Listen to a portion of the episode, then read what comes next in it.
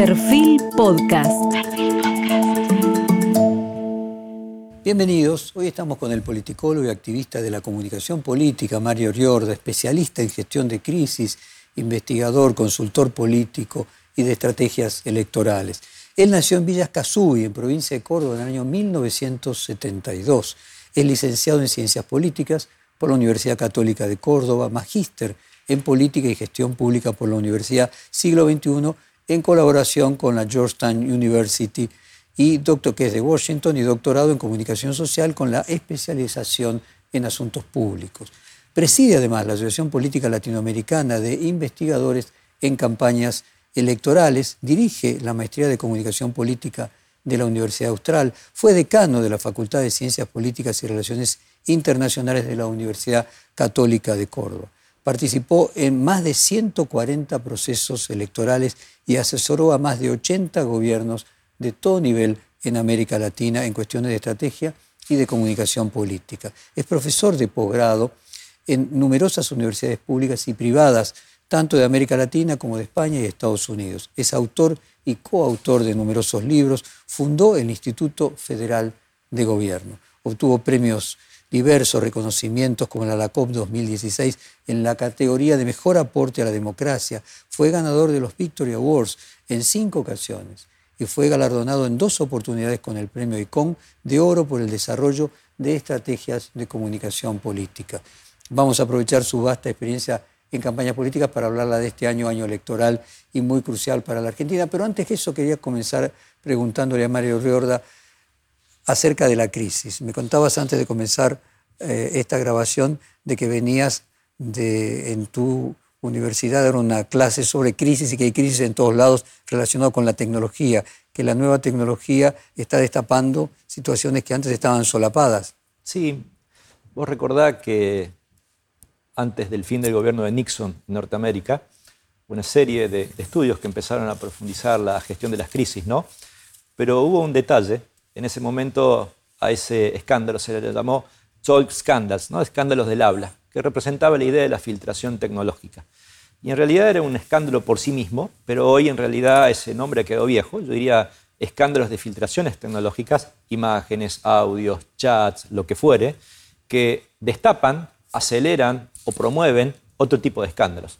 Escándalos sexuales, escándalos de abusos políticos, escándalos de corrupción. Por lo tanto, hoy más que ser un escándalo en sí mismo y por lo tanto una categoría de crisis poco esperable, si los escándalos suceden sorpresivamente, salvo para quien comete el escándalo, sí, pero para la opinión pública, realmente es un acelerador, ¿no? que, genera una combustión rapidísima de un proceso de crisis y que lo vemos básicamente en, todos los países. A cada rato hay filtraciones tecnológicas. Comentabas que la misma situación que hay aquí con, por ejemplo, el lago escondido y las filtraciones entre el Ministerio ministro de Seguridad de la Ciudad de Buenos Aires, hasta en la quieta Uruguay, que imaginamos que en Uruguay todo es parsimonia, también hay una situación que genera unos chaps y una filtración, es un gran escándalo político. Sí, incluso puede ser más grave y hasta diría equiparable a lo que significó aquí eh, la filtración tecnológica del famoso foto y luego video de, Olivos. ¿no? Digo equiparable ¿por qué? porque eh, más allá de los chats del lago escondido, que es sumamente importante y significativo, importantes medios, importantes políticos y la justicia. En el caso uruguayo es el propio oficialismo, ni, más ni menos que el jefe de la custodia presidencial que ha dejado filtrar el chat y por si fuera poco, relacionados a un hecho muy, muy yo diría, sensible en la opinión pública internacional que tiene que ver con un, tráfico de, pasaportes o condiciones migratorias asimétricas para gente que emigra específicamente de Rusia.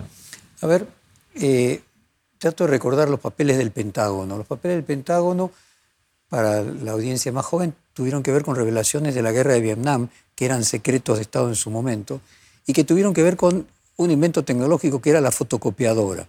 Es decir, los generales del Pentágono no estaban acostumbrados a que existía algo como la fotocopiadora que permitía reproducir los papeles y llevárselos.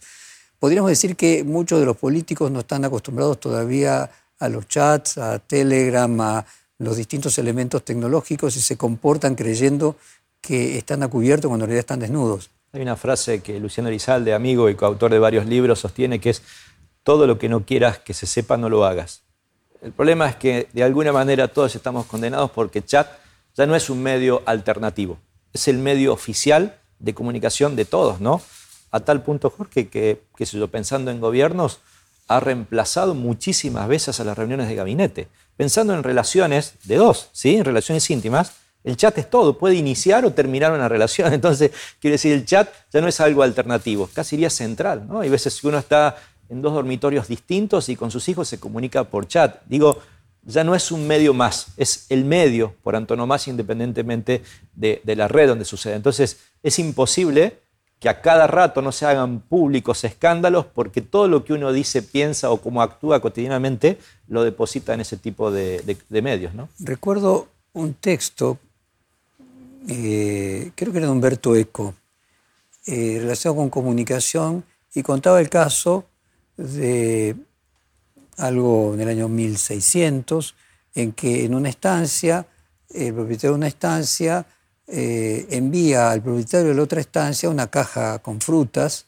eh, a través de uno de sus empleados, que era una persona que era analfabeta, y una carta para el otro, eh, para, quien iba a recibir esa, esa, caja. El empleado va a la estancia vecina, en el medio se come una parte de la caja, llega a la casa de quien tenía que entregar, le entrega, la persona que lo recibe mira la cantidad que debería existir, ve que faltaba una cantidad importante y lo castiga severamente. Le da otra caja con otra carta, con lo que en realidad tenía que ir eh, como, como intercambio, y esta persona en el recorrido vuelve a tener hambre, se ve que era lejos, entonces por precaución, antes de comerse parte de la caja, agarra la carta, porque vio que la cara cambió del, del que recibía la encomienda cuando vio la carta, y la esconde debajo de una piedra, se come parte de, lo que llevaba y sigue. ¿no? Esa idea ingenua de que si se esconde lo que uno va a hacer, eh, es posible hacerlo cuando Bauman hace ya 20 años dijo que se había acabado la intimidad. No, totalmente. O sea, hoy, hoy, hoy, a ver, no es que se acabó la intimidad, yo diría al revés, todo es público. ¿no? Digo, es, una presunción. Extimidad era el término que usaba Bauman. exacto, exacto. Vos hablas del fenómeno de la tribalización, donde se festeja lo que sirve al grupo de pertenencia, aunque esto implique distanciarse de las normas de consenso social, incluso de las propias, de las propias creencias y valores. ¿Cómo impactan las redes sociales en la aceleración de esta polarización? Bueno, la, tribalización técnicamente es un fenómeno de radicalización a través de personas que manifiestan un grupo de intereses no necesariamente la tribalización es un fenómeno negativo. Es negativo cuando precisamente esa radicalización choca, compite o puja contra las normas de un consenso social. ¿no? Es sumamente interesante que antes de la explosión de las redes sociales, en general el mundo, sobre todo el mundo occidental, había avanzado en ciertos consensos, acuerdos. ¿no? Yo diría, había acuerdos sociales sobre lo que era permitido o no. El, el mundo pareciera que se movían muchas cosas sobre yo diría, destinos de lo políticamente correcto. Cuando las redes sociales empezaron a proliferar, cuando ciertos liderazgos se animaron a ser políticamente incorrectos, es como que de golpe esas normas del consenso se rompieron y cada sector fue a buscar su, espacio de refugio. ¿no?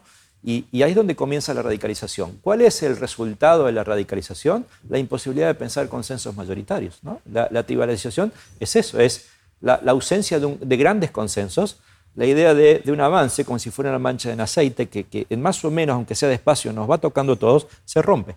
Y entonces, como, como de alguna manera se, atomiza las nociones del consenso y se vuelven cada día más distantes la, posibilidad de las posturas. ¿no? Es decir, la autocelebración identitaria, que es la característica de la tribalización, hace que me importa mucho más cuánto mis fieles, mis adeptos, casi como una dimensión de prédica religiosa, que no discuten lo que hago, sino que solo aplauden y me siguen fielmente por sobre la, yo diría, la dinámica social mayoritaria. ¿no? Entonces, la tribalización es dejar de pensar en mayorías, es dejar de pensar en normas del consenso y es en buscar autocelebraciones de parte, sumamente parciales. Es un desastre para la democracia de todo punto de vista. Javier Milei, de alguna manera, y sus seguidores serían un arquetipo? No toda tribalización se radicaliza. De alguna manera Javier Milei sí, sí representa gran parte de una tribalización radicalizada, que es la que hoy, en términos de actores preferentemente de derecha, manifiesta una especie de postura antisistema, anárquica, yo diría representando gran parte de una rebeldía que en algún momento se atribuyó a algunos fenómenos de izquierda que ahora tienen mayormente los fenómenos de, derecha, ¿sí? Apelando a algún criterio que tiene que ver con la libertad. La libertad es no seguir a normas del consenso social, ¿no? Es una libertad bastante cómoda, es una libertad a mi gusto, es una libertad de hago lo que quiero independientemente de, lo que el derecho positivo, las constituciones suelen predicar como, yo diría, como, como, convivencia democrática, ¿no? Entonces, eh, sí, claramente representa algo de esto.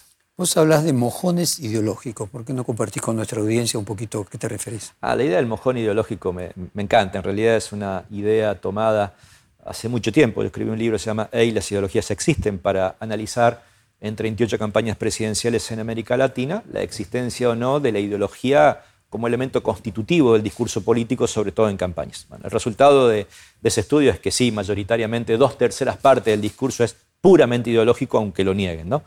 De hecho, en sí mismo, la negación de la ideología es en sí mismo una postura ideológica. ¿no?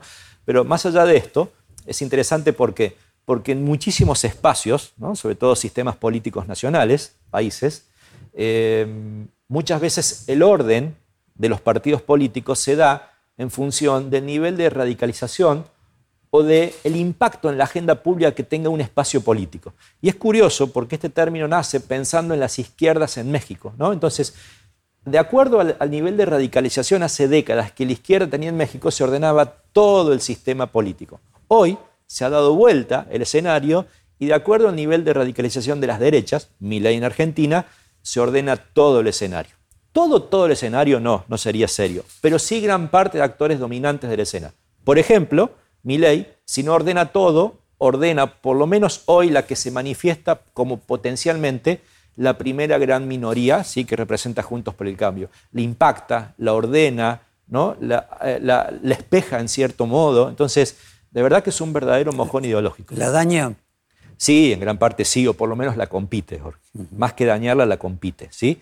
Y además hace que ambos actores dominantes, más allá de que podemos nombrar a cinco probablemente, o seis quizás, precandidatos o precandidatas que tenga Juntos por el Cambio, evidentemente la mayoría mira mira a qué hace eh, el partido de Milei. Incluso, no tan solo es ordenador de ese espacio, sino que eh, en muchas provincias no tan solo han adelantado las elecciones para escaparse, especialmente provincias oficialistas, de, una posible derrota nacional, sino también para escaparse de una atracción de Milei en las provincias. ¿no? Entonces digo, es ordenador de muchas cosas. El mojón ideológico no siempre representa el voto ni es el más votado, pero sí es ordenador por su impacto en la agenda pública de gran parte de la oferta. En ese sentido, la provincia de Buenos Aires casualmente es la que no adelantó las elecciones ni modificó su calendario electoral y la que podría ser más afectada por eh, lo que pueda mi ley canibalizarle a, Juntos por el Cambio. Juntos por el Cambio, indudablemente, desde todo punto de vista, ¿sí? Por supuesto que casi siempre Buenos Aires, y mucho más pensando en, quien gobierna Buenos Aires, el oficialismo está muy atado a las dinámicas nacionales, ¿sí? desde todo punto de vista. De alguna manera, por su peso específico, Buenos Aires casi siempre se convierte en solidaria, en carga o en activo, depende cómo uno quiera verlo, del gobierno nacional o de la jugada nacional, pero sí definitivamente es afectada. ¿Es correcto decir que de cada voto o de cada 10 votos de eh, permitime que lo voy a hacer más simple, de cada cinco votos de mi ley, cuatro le quita a Juntos por el Cambio y uno al frente de todos? No, yo discutiría seriamente eso, Jorge, por dos razones. Primero, porque la constitución de mi ley, transversalmente, en, cuando se forma, yo creo que eh, roba votos proporcionalmente a todos los partidos, incluyendo al frente de todos. Si el Frente de Todos gana con un valor cercano a 50 puntos y en cualquier escenario arranca con 30 puntos, hay 20 puntos que han desaparecido. Si la potencialidad electoral de eh, Juntos por el Cambio estuvo cerca de 40 puntos y hoy está cerca de 40 puntos, digo, está robando proporcionalmente de otros lugares. Entonces, ha, reacomodado. La gran duda es si va a seguir creciendo, ¿sí? y es una gran duda. Hay algunos que sostienen, desde mi punto de vista, es una presunción, por lo tanto es parecía una opinión, pero no un dato, de que ley iba a bajar. Hoy no hay ningún atisbo que baje. De hecho, ya había bajado tras una serie de escándalos en función de sus afirmaciones, particularmente la venta de órganos, por citar uno, no fue el único. Sin embargo, volvió a resurgir.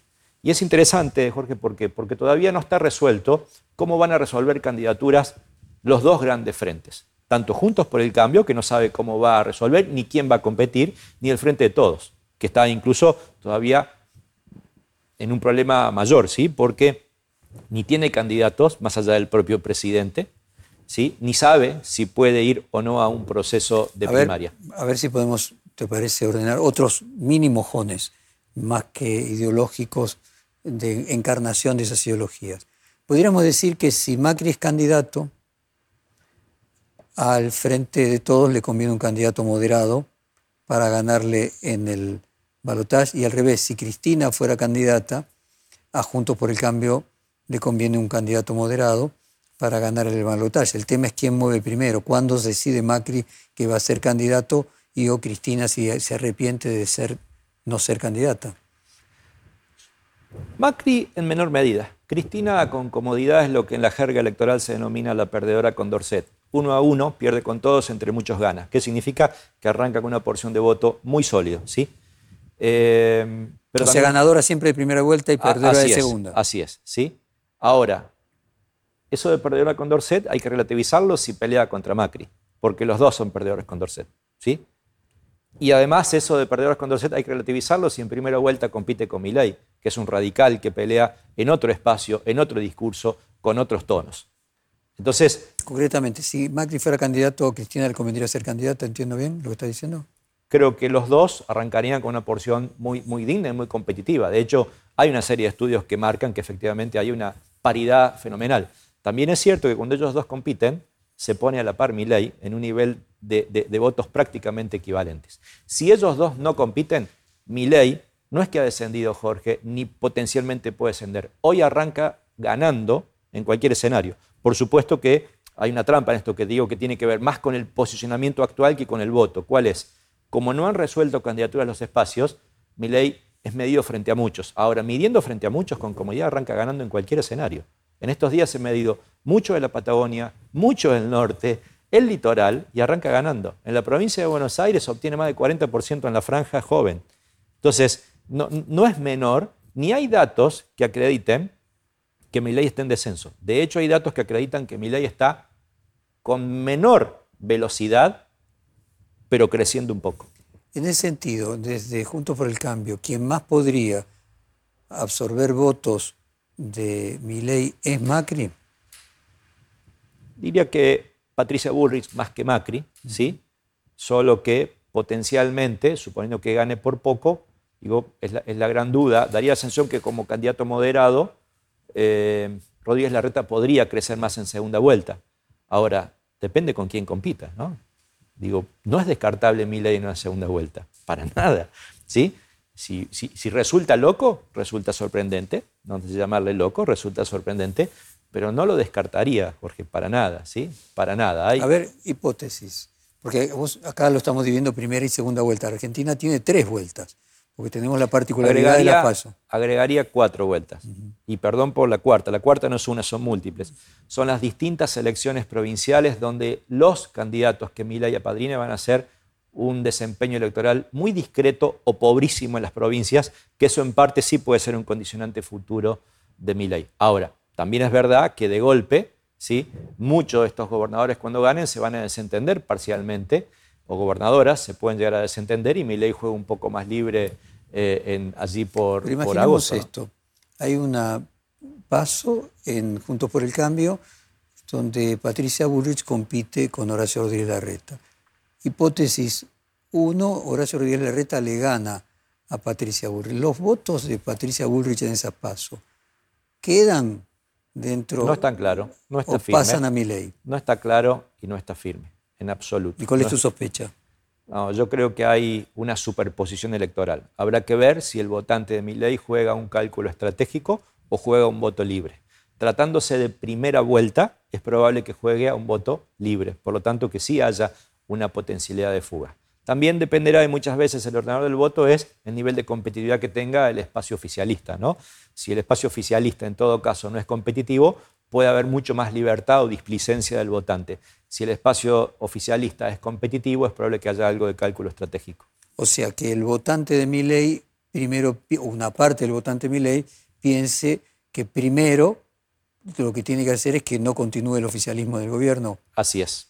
Y que entonces, si el oficialismo está frágil, vote con más libertad. Es un cálculo estratégico, ¿no? Esto se denomina second best option, segundas mejores opciones, que es lo menos malo, que tiene que ver con la idea del voto útil, un voto estratégico, ¿sí? que en sistemas multipartidistas o con primarias eh, suele darse. Sigamos el análisis. De ahora vayamos a frente de todos. Eh, Kisilov candidato en la provincia o a nivel nacional? ¿Quién es el que mejor retendría los votos si no fuera Cristina Kirchner? Esto es muy loco. Hoy Kisilov es el mejor candidato que puede poner en la provincia y sacando Cristina es el mejor candidato que puede medir en una primaria a nivel nacional. Ahora, ¿cuál es el problema de Kisilov? Que en una segunda vuelta prácticamente no crece nada. Cristina le pasaba lo mismo, solo que Cristina arrancaba con 30 puntos y podría crecer 34, 35, 36.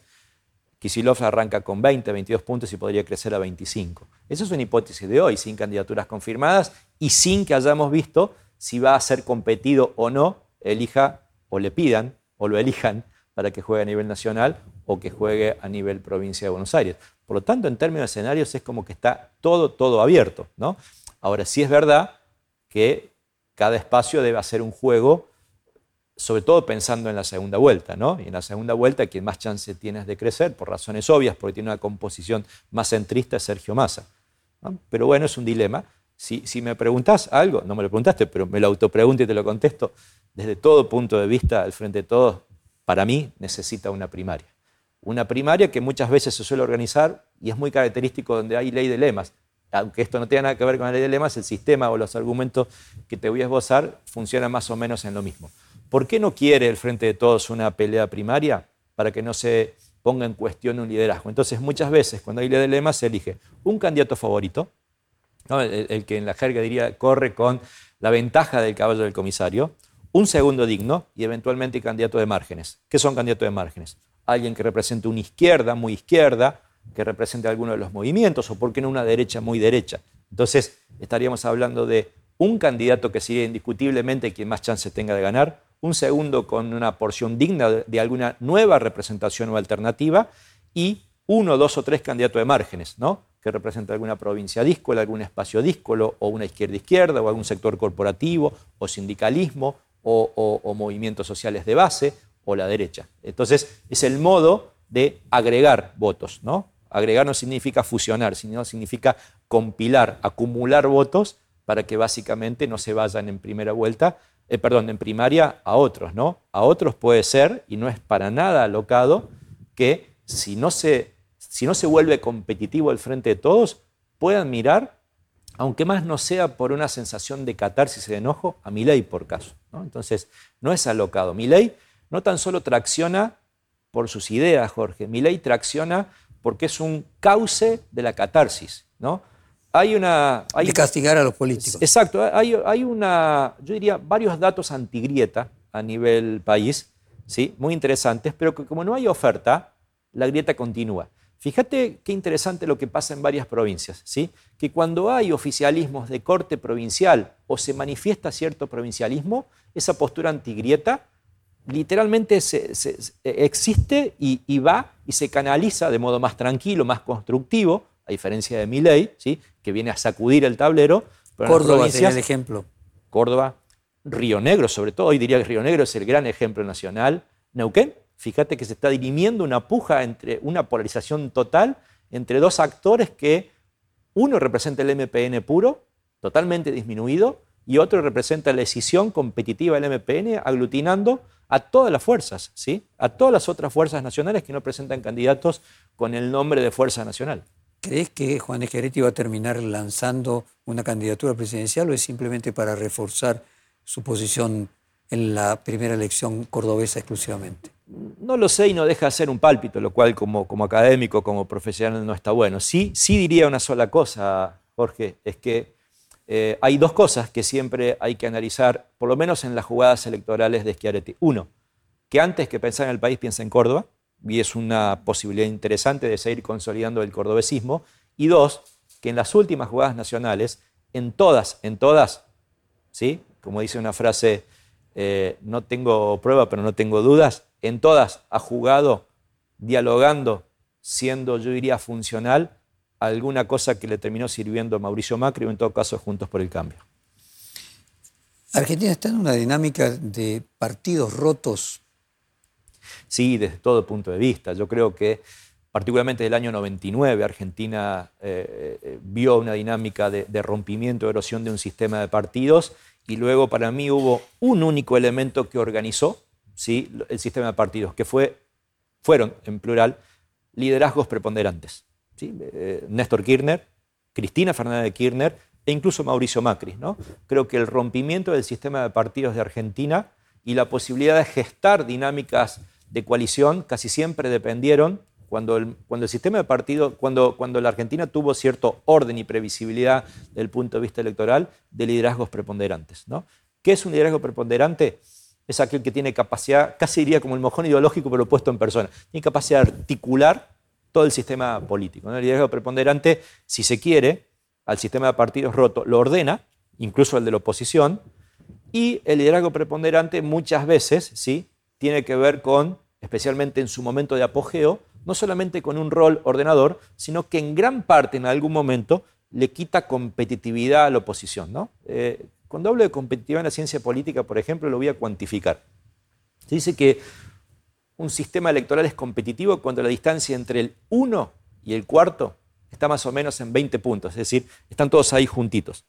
Cristina del año 2011, del 1 al segundo fueron 37, 38 puntos. ¿no? Entonces, fíjate que suelen barrer con la competitividad. Entonces, para mí el, gran ordenador de Argentina son eh, los sistemas preponderantes de liderazgos que hoy ni siquiera Cristina lo es. Cristina es preponderante en su espacio. Ahí vamos, o sea, por un lado uno puede decir que había mojones ideológicos que ordenaban, eh, que podrían uno considerar lo que se traducían en organizaciones políticas. Cuando estas entran en crisis, bueno, el papel ordenador lo cumplieron estos liderazgos preponderantes. Hoy estamos en una situación donde ni siquiera, o estamos en el fin de los liderazgos preponderantes. Por eso no hay competitividad y por eso hay como una gran grilla de nombres donde Milei encabeza, pero claro, con ventaja porque todavía los espacios en la ausencia de liderazgos preponderantes no han resuelto quién competirá o quiénes competirán entre sí. Cuando eso se resuelve es probable que compitan incluso ganen a la figura de Milei. Pero es un serio problema la ausencia de liderazgo preponderantes. Por un lado, el liderazgo preponderante es un peligro cuando se excede,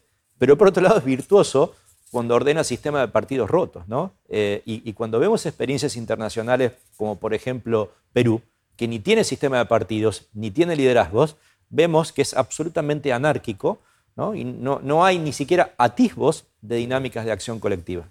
Mario, vos planteabas que mi ley es una forma de canalizar el daño que le quiere producir mucho votante al, político y que no tanto ideológico. Si mi ley en lugar de ideas de la escuela económica eh, austríaca tuviera ideas marxistas o trotskistas, ¿tendría más o menos con el mismo tono una performance similar? No lo podría analizar porque encarna una palabrita que es mágica en la pospandemia, que es libertad. La libertad es un commodity político con el cual incluso se han ganado elecciones, es una libertad abstracta en muchas cosas, es una libertad antisistema, es una libertad anárquica, es una libertad que en gran parte tiene un olorcito a democracia iliberal, con I. son las democracias de forma, pero que en el fondo eh, dejan de ser verdaderas democracias. Entonces, eh, temo afirmar, sin embargo, sí es verdad que eh, gran parte de los países a la hora de castigar muchas veces no hay coherencia, cuando el, cuando el votante está muy enojado, no suele haber coherencias entre un voto histórico, sus modos de pensar ideológicamente hablando, respecto a lo que suele ofrecer algún candidato o candidata en particular. O sea, tenés a sospechar de que mi ley es más fuerte la forma que el fondo. Desde todo punto de vista. De hecho, si, si hablara del fondo, Antoine Pelinka representando a, estos liderazgos duros, habla de que eh, muchas veces eh, se basan en, discursos donde el eje central es la arrogancia y la ignorancia, ¿no? Son arrogantemente ignorantes. Y no voy a caer a, decir que, que mi ley es un ignorante, pero de todo punto de vista, gritar, insultar, seguir una especie de manual y un decálogo que solo habla de tres, cuatro, cinco autores como si fueran una Biblia, no te hace sofisticado intelectualmente. Arrogante seguro que sí. En ese sentido, estamos analizando una parte del extremo, lo de fuera de la campana de Gauss, que sería el de la derecha, que representaría mi ley, independientemente de la forma. ¿Qué pasa con el otro extremo? La, iglesia, la, izquierda ha crecido en algunos en algunas elecciones. ¿Crees que tiene futuro?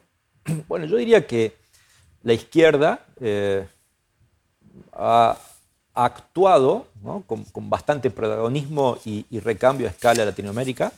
Eh, hay una, tendencia, pero que no se corresponde con Argentina. Eh, precisamente cuando digo ustedes en, el diario Perfil, han tenido la, primicia en algunos estudios que he podido realizar, particularmente uno para la Fundación Colsecor, que lo hacemos anualmente. Este año vamos a través del cuarto ciclo, que es la medición de calidad de vida en pueblos y ciudades de Argentina. Hay dos datos que son sumamente característicos, Jorge, sumamente característicos solo de Argentina y que incluso diría va a contramano de una tendencia regional. Yo lo suelo denominar como un, paradigma que se va corriendo levemente hacia la derecha y en varios factores. El primero, y, y que me parece muy significativo, es que en el año 2022 el resultado dio que la satisfacción con el mercado en Argentina, por primera vez de que yo tenga memoria, era más alta que la satisfacción con el Estado. E incluso viene la percepción del Estado cayendo hace tres años consecutivamente. ¿sí? No es que la gente no le guste el rol del Estado, es que no lo ve bien ahora y que tampoco es que ve maravillosamente el mercado, pero lo ve como mejor asignador de recursos que el Estado. Este es un dato relativamente histórico, por lo menos de que el kirchnerismo llegó al poder en Argentina, es decir, dos décadas, y es sumamente interesante. El segundo dato, que es igual de potente, es que es muy típico, con gran parte de la literatura, que cuando se dan fenómenos de crisis, y la pandemia lo fue, la palabra dominante es la solidaridad. ¿Por qué? Porque al contrario de lo que uno cree, una cosa es que se visibilicen conductas competitivas y egoístas, pero el grueso de la población trabaja sobre estándares de asociativismo, cooperación, transversalidad, solidaridad, ¿sí? visiones de una ayuda colectiva bastante interesante. Sin embargo, en el año 2022 lo que se dio es que la palabra, entre, si le damos a elegir a la gente entre solidaridad, orden o libertad, la palabra libertad fue dominante y la más preferida en Argentina. Digo, hay un cambio de época, hay, hay un cambio cultural que se da generalmente a partir de 10 o 15 años en el que empezó a moverse Argentina, corriéndose de a poco a la derecha.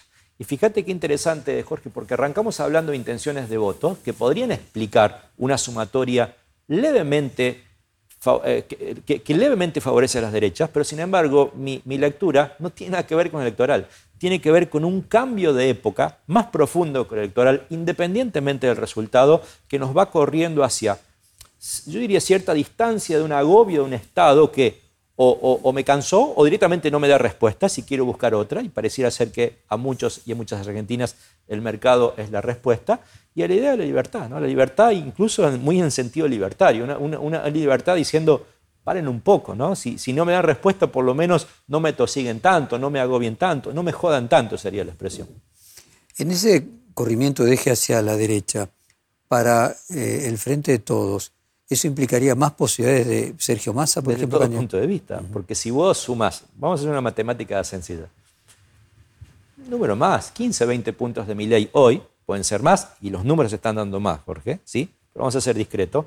30 puntos en el peor de los casos, 35 y 40, ¿por qué no de Juntos por el Cambio? Ya estamos superando los 50 puntos. Y además, si el candidato es Massa, es el candidato que dentro del espacio progresista más hacia la derecha está. Digo, es evidente cómo, en términos de a donde está la competencia electoral y a donde está el oficialismo, casi todo mira más hacia la derecha. Nuevamente, un mojón ideológico ubicado en la línea de la libertad es bastante ordenadora del resto, ¿no? Eh, la economía va a ser determinante en estas elecciones y en ese sentido Massa tiene una oportunidad y al mismo tiempo una amenaza si no logra una inflación más o menos decorosa. Hay muchas frases que se ponen de moda y, se usan coloquialmente, pero no tienen sustento académico. ¿no? Hay, una muy, muy fascinante por su impacto mundial, sobre todo en el mundo occidental, que es, la economía estúpida, ¿no? como creyendo que la economía explica todo. La verdad es que la economía explica mucho, pero no todo. De hecho, baste analizar lo que significó la campaña del 2019, donde Mauricio Macri arranca la campaña con una pésima economía, con una pésima imagen. Recordá, Jorge, que Mauricio Macri estaba abajo de 30 puntos de imagen positiva, es decir, tenía 70 en contra. Estaba tercero. Así es. Y sin embargo obtiene 40,27 puntos, no 41, 40,27 puntos, ¿Qué significó? Que un tercio de sus votantes tenía mala imagen de él.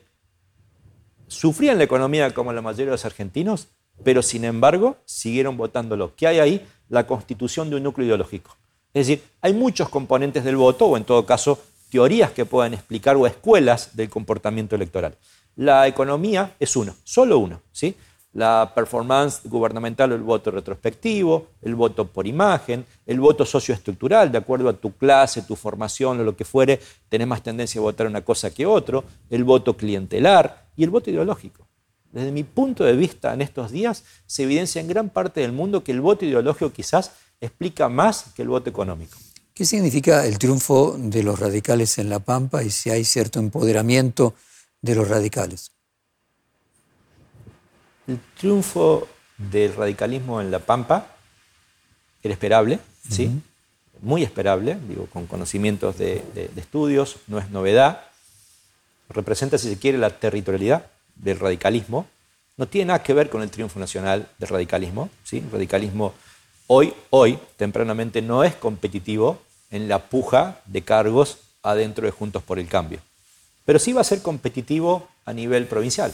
Ahora, también es verdad, porque me parece sumamente importante entender, que en estos adelantamientos provinciales, los escenarios locales se despegan de la estrategia nacional, incluso en provincias impensables, incluso en un orden de un supuesto ganador que representaba hace poco tiempo Juntos por el Cambio, hoy tengo dudas, es altamente probable, pero no es seguro, que empiezan a descolgarse. Hay una fractura prácticamente manifiesta en Mendoza, con un Juntos por el Cambio gobernando. Hay una unión de Juntos por el Cambio en Santa Fe, probablemente con el progresismo, en algo que inicialmente se llama Frente de Frentes. Hay un rompimiento de Juntos por el Cambio en Río Negro, hay un rompimiento de Juntos por el Cambio en Neuquén. Entonces, quiero decir, hay muchas movidas, La Pampa incluido, donde esos lineamientos no se corresponden con la nacional, ni siquiera creo corresponde leerlos en clave nacional. Por supuesto, la picardía política se trata de eso.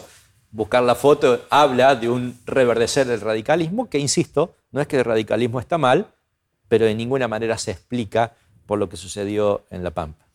Dijiste, hoy no es seguro, antes sí. Eh, Melcoñán había dicho que hace unos meses, bastantes meses, que para Juntos por el Cambio la elección se presentaba equivalente a patear un penal sin arquero. Hoy ya no. ¿Qué pasó?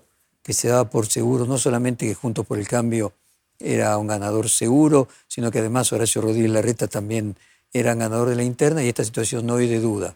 Bueno, creo que en gran parte recupero lo que dijimos, la ausencia de liderazgo preponderante adentro de Juntos por el Cambio, una competitividad hacia la derecha, probablemente un candidato que habrá que ver hasta dónde pueda llegar o no ser de parte del oficialismo, entonces me parece eso, ¿no? Y lo otro que vuelvo a insistir es cuidado que nosotros Siempre analizamos la primaria, la primera vuelta y eventualmente la segunda vuelta, pero analicemos cuánto va a impactar todo este juego federal previo que puede o no romper alianzas. Fíjate que lo que recién dije, hablé de Santa Fe y hablé de Mendoza, no son menores estas provincias para analizar que se están dando terremotos electorales solo con dinámica provincial, pero que empiezan a afectar y hacer, ¿por qué no tiritar o sucumbir las estrategias nacionales? ¿sí? Donde hay una priorización de los actores locales, definiendo aún con el mal humor que generan en sus líderes nacionales. Cuidado que eso también es un elemento, y, por eso digo, son cuatro turnos electorales, aunque el primero sea chiquitos y múltiples a lo largo de varios meses.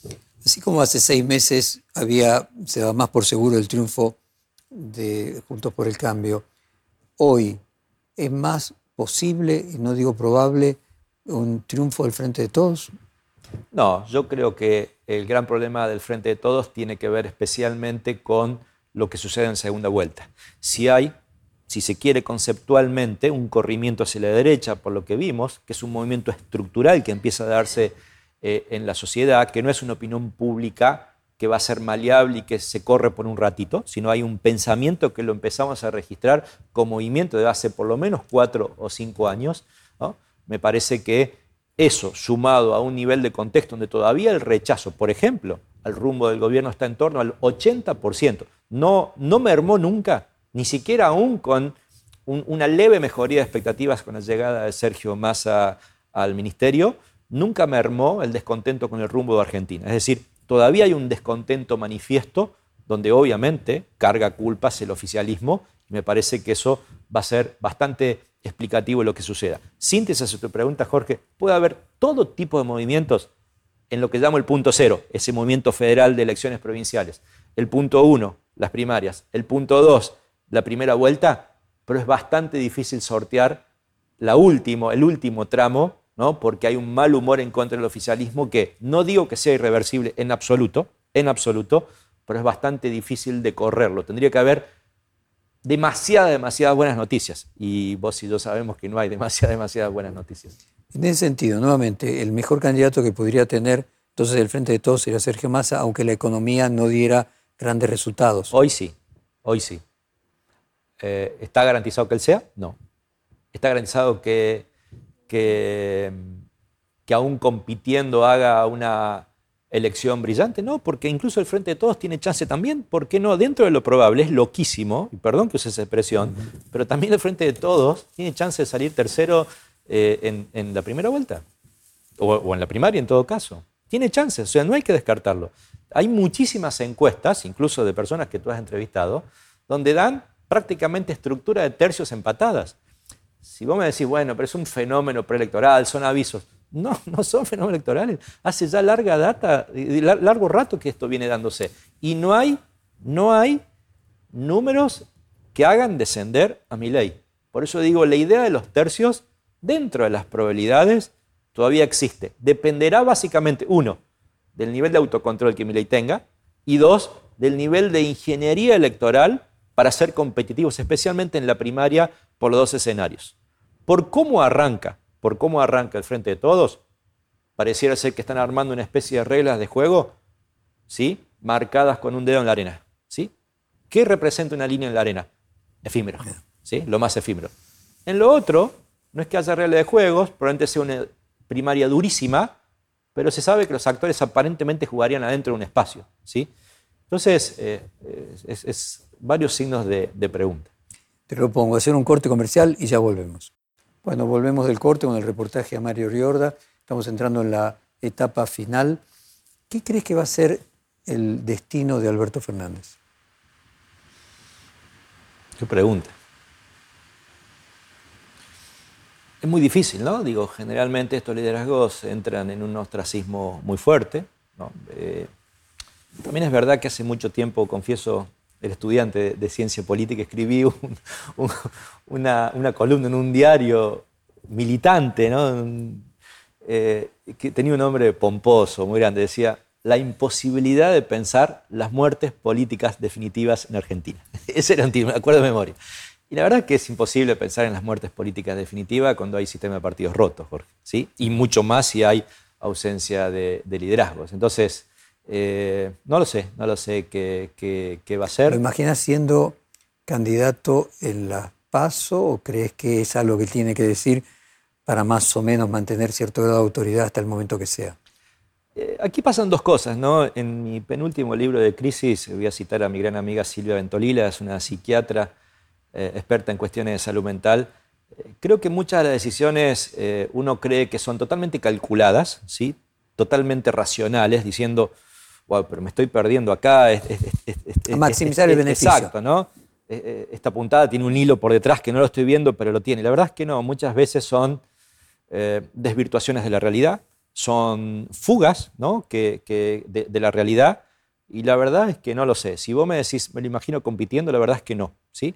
Porque además que compita implicaría que, digo, hace rato venía haciendo un análisis, ningún ministro podría competir con él. Sería una locura, ¿no? Y menos un ministro de Economía. ¿Cómo explica un ministro de Economía que deja la economía que supuestamente está ordenando, habiéndola agarrado, como él dijo explícitamente, en una situación de crisis terminal, para ir a competir con tu presidente, que es el que te dio la oportunidad? Es inexplicable. O sea, si es él, seguramente el ministro no será. Y si es él, seguramente obliga también al kirchnerismo a competir. Sobre todo por los niveles de, de estos días de puja que hay, ¿no? Entonces, bastante impensable, ¿no? Eh, bastante impensable. Digo, ¿Imaginas que Cristina Kirchner va a mantener su decisión de no ser candidata? No, yo no, no, no creo que haya sentencias en, las afirmaciones públicas. No creo que haya sentencias definitivas. Puedo no serlo, no lo sé. No, no me gusta especular, ni menos apostar, pero sí es verdad que por más categórico que suene una afirmación, está lleno de idas y vueltas que pueden hacer torcer una decisión. Analicemos entonces una hipótesis que es gana las elecciones junto por el cambio. ¿Hay una política económica aplicable en la Argentina eh, de shock y que sea aceptable y absorbida por la sociedad o la sociedad argentina rechazaría y se produciría un caos? Me da la sensación que rechazaría. Ahora, sin embargo, particularmente el discurso de Mauricio Macri es hacer todo de golpe lo que quisimos hacer despacio, ¿no? Y en ese sentido, ¿es posible que gane las elecciones un partido o un candidato que proponga ajuste y shock? Sí, es posible. Sobre todo cuando hay un aglutinamiento ideológico en torno a eso. ¿no? Como antes decía, la economía explica, ¿sí? pero no explica todo. Creo que los aglutinamientos ideológicos, sobre todo, son, eh, yo diría, buenos predictores electorales. Eh, no te olvides, no te olvides esto, que eh, dentro de los ajustes casi siempre los ajustes previsionales están primero, por la magnitud del gasto, ¿no? Y sin embargo fue, y sigue siéndolo, el principal activo del votante de Juntos por el Cambio. Es inexplicable. Es inexplicable, pero sin embargo tiene ahí también un componente ideológico en el fondo. Mario Roda, te propongo entonces, cuando estén las eh, jugadas las candidaturas, en junio volvemos a repetir este reportaje. Va a ser un placer y seguramente ya con posibilidad de, de pronosticar mucho más en firme en este que diría abanico infinito de posibilidades, ¿no? Muchas gracias. Agradecido. Perfil Podcast.